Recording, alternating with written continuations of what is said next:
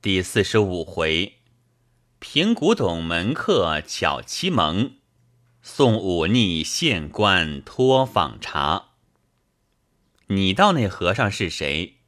原来不是别人，正是那逼死胞弟、屠卖地父的李景义。不觉吃了一惊，便问道：“你是几时出家的？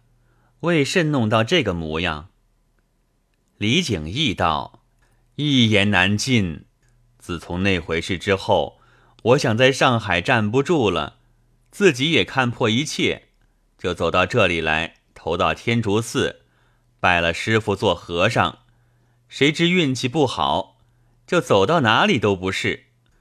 那些僧伴一个个都和我不对，只得别了师傅，到别处去挂单儿，终日流离浪荡，身边的盘费。弄得一文也没了，真是苦不生言。他一面说话，我一面走，他只管跟着。不觉到了三雅园，我便进去泡茶，景逸也跟着进去坐下。茶博士泡上茶来，景逸又问我到这里为甚事，住在哪里？我心中一想，这个人招惹他不得，因说道。我到这里没有什么事，不过看个朋友，就住我朋友家里。景逸又问我借钱，我无奈，在身边取了一元洋银给他，他才去了。那茶博士见他去了，对我说道：“客人怎么认得这个和尚？”我道：“他在俗家的时候，我就认得他的。”茶博士道。客人不认得他也罢，我道：“这话奇了，我已经认得他了，怎么能够不认得呢？”茶博士道：“客人有所不知，这个和尚不是个好东西，专门调戏人家妇女，被他师傅说他不守清规，把他赶了出来。他又投到别家庙里去。有一回，城里乡绅人家做大佛事。”请了一百多僧众念经，他也投在里面。到了人家，他却趁机偷了人家许多东西，被人家查出了，送他到仁和县里去请办，办了个加号一个月示众。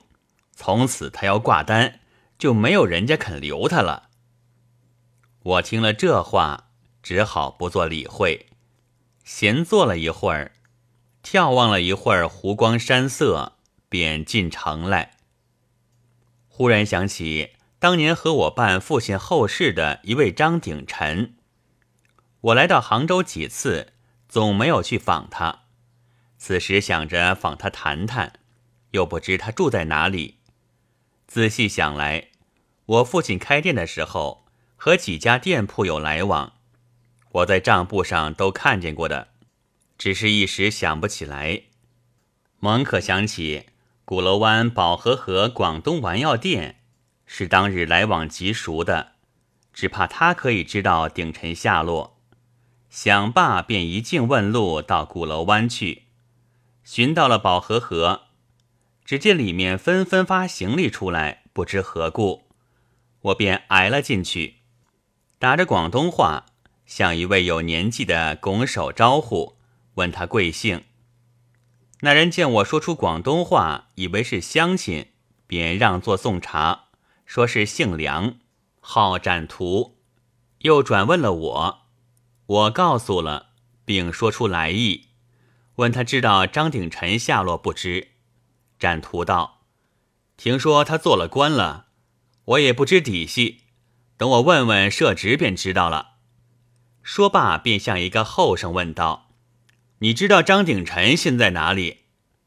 那后生道：“他捐了个盐知识，到两淮候补去了。”只见一个人闯了进来，道：“客人快点下船吧，不然朝要来了。”展图道：“知道，我就来。”我道：“原来老张要动身，打扰了。”说罢起身。展图道：“我是要到兰溪去走一次。”我别了出来。自行回去。到了次日，便叫了船，仍回上海，耽搁一天，又到镇江稽查了两天账目，才雇了船渡江到扬州去。入到了江都县衙门，自然又是一番景象。除了季之之外，只有文树农是个熟人。我把各处的账目给季之看了，又述了各处的情形，便与树农谈天。此时树农派做了账房，彼此多时未见，不免各诉别后之事。我便在账房里设了榻位，从此和树农连床夜话。好的季之并不叫我管事，闲了时便到外面访访古迹，或有几处名胜。最好笑的是，相传扬州的二十四桥，一向我只当是个名胜地方。谁知到了此地问时，那二十四桥竟是一条街名，被古人欺了十多年，到此方才明白。季之又带了我去逛花园，原来扬州地方花园最多，都是那些盐商盖造的。上半天任人游玩，到了下午，园主人就来园里请客或做戏不等。这天。树农同了我去逛荣园，据说这荣园是一个姓张的产业。扬州花园算这一所最好，除了各处楼台亭阁之外，单是厅堂就有了三十八处，却又处处的装潢不同。游罢了回来，我问起树农，说这荣园的繁华也可以算绝顶了。久闻扬州的盐商阔绰，今日到了此地，方才知道是名不虚传。树农道：“他们还是拿着钱不当钱，每年冤枉花去的不知多少。若是懂得的，少花几个冤枉钱还要阔呢。”我道：“银钱都积在他们的家里也不是事，只要他肯花了出来。”外面有的流通便好，管他冤枉不冤枉，搁不住这班人都做了守财奴，年年只有入款，他却死搂着不肯放出来，不要把天下的钱都撵到他家吗？树农道：“你这个自是正论，然而我看他们花的钱实在冤枉的可笑，平白无端的养了一班读书不成的假名士在家里。”以为是亲近风雅，要借此洗刷他那市侩的名字，花了钱养了几个寒酸，倒也罢了。那最奇的是养了两班戏子，不过供几个商家家宴之用，每年要用到三万多银子。这还说是养了几个人，只有他那买古董，却另外成就一种脾性，好好的东西拿去他不买。只要把东西打破了拿去，他却出了重价。我不觉笑道：“这却为何？”树农道：“这件事你且慢点谈，可否待我当一个差？我请你吃酒。”我道：“说的好好的，又当什么差？”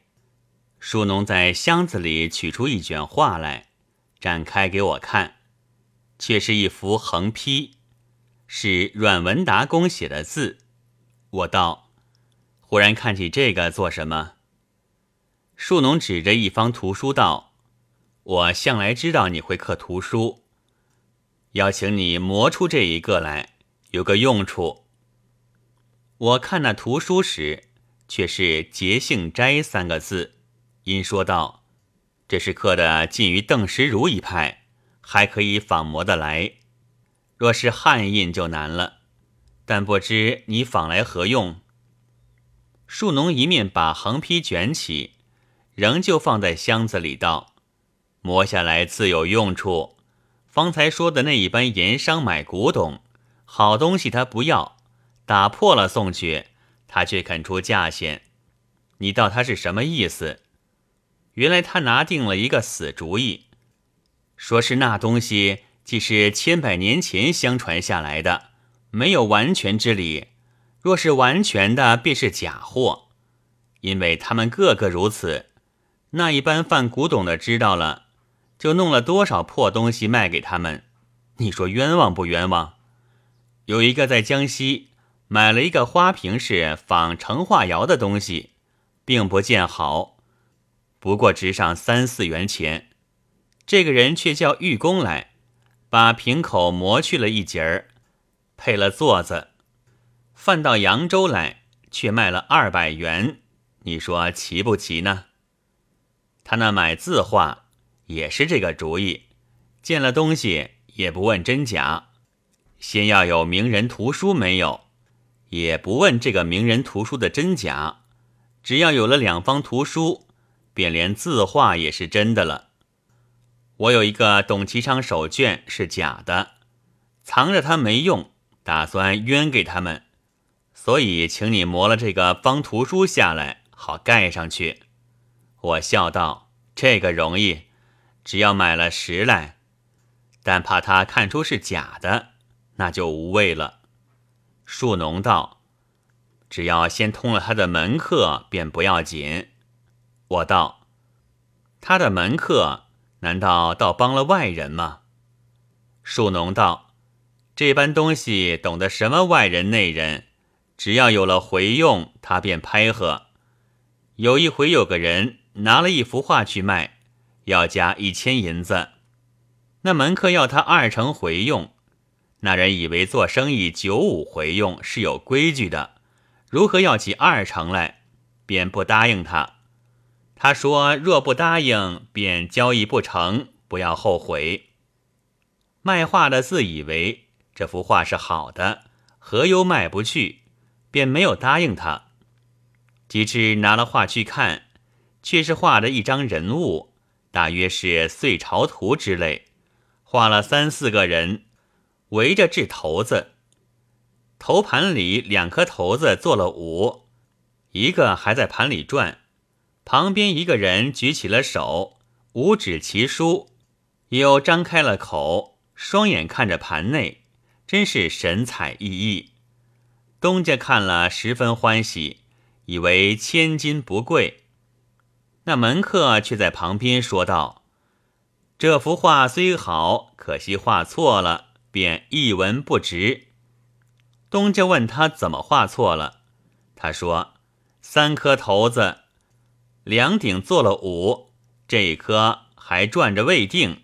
鹤头子的人不消说也鹤六的了。他画的那鹤头子的，张开了口。”这六字是何口音？张开了口，如何喝得六字的音来？东家听了，果然错了，便价也不还，退了回去。那卖画的人一场没去，只得又来求那门客。此时他更乐得拿腔了，说已然说杀了，挽回不易，必要三成回用。卖画的只得应允了，他却拿了这幅画。仍然去见东家，说：“我仔细看了这画，足值千金。”东家问他有甚凭据，他说：“这幅画是福建人画的，福建口音叫六字，犹如扬州人叫辣字一般，所以是开口的。他画了开口，正所以传那六字之神呢。”他的东家听了。便打着扬州话，辣辣的叫了两声，果然是开口的，便乐不可支，说道：“亏得先生渊博，不然几乎当面错过。”马上兑了一千银子出来，他便落了三百。我听了不觉笑起来，道：“原来多懂两处方言，却有这等用处，但不知这般盐商怎么弄得许多钱。我看此中必定有个弊端。”树农道：“这个何笑说的？这里面的毛病我也弄不清楚。闻得两淮盐额有一千六百九万多银，叫做钢盐，每引大约三百七十斤，每斤厂价不过七八文，克银不过三厘多，运到汉口便每斤要卖五六十文不等，愈远愈贵。”并且愈远愈杂。这里厂盐是雪白的，运到汉口便变了半黄半黑的了。有不铁的盐商，叫做根窝，有根窝的，每银一引，他要抽银一两，运缴公用，每年定额是七十万，近来加了差不多一倍。其实运缴所用不及四分之一，汉口的案费，每引又要派到一两多，如何不发财？所以盐院的供应以及集思犒赏、赡养穷商子孙，一切费用都出在里面。最奇的，他们自己对自己也要作弊。总商去见运司，这是他们商家的公事了。见运司那个手本不过几十文就买来了，他开起账来却是一千两，你说奇不奇？我听到这里，不觉吐出了舌头，道：“这还了得？难道众商家就由得他混开吗？”树农道：“这个我们局外人哪里知道？他自然有许多名目立出来。其实刚言之利。”不在官，不在民，商家独占其利，又不能尽享。大约木有门客等辈分的不少，甚至用的底下人、丫头、老妈子也有余润可沾。船户布行有许多代运盐金，情愿不领脚价，还怕谋不到手的，所以广行贿赂，连佣人也都会变了。以求承揽载运，我道不领脚价也有甚好处吗？树农道自然有好处。凡运盐到了汉口，靠在码头上，竹船编了号头，挨号轮销。他只要弄了手脚，把号头编得厚些，赶未及轮到他船时，先把盐偷着卖了。等到轮着他时，却就地买些私盐来充数，这个办法叫做过笼蒸高。万一买不着私盐，他便连船也不要了。等夜静时，凿穿了船底，由他沉下去，便报了个沉没。这个办法叫做放生。后来两江总督陶文义公知道这种弊端，便创了一个盐票的办法，无论哪一省的人。都可以领票，也不论数目多少，只要领了票，一样的到厂灶上寄引售盐，却仍然要按着引地行销。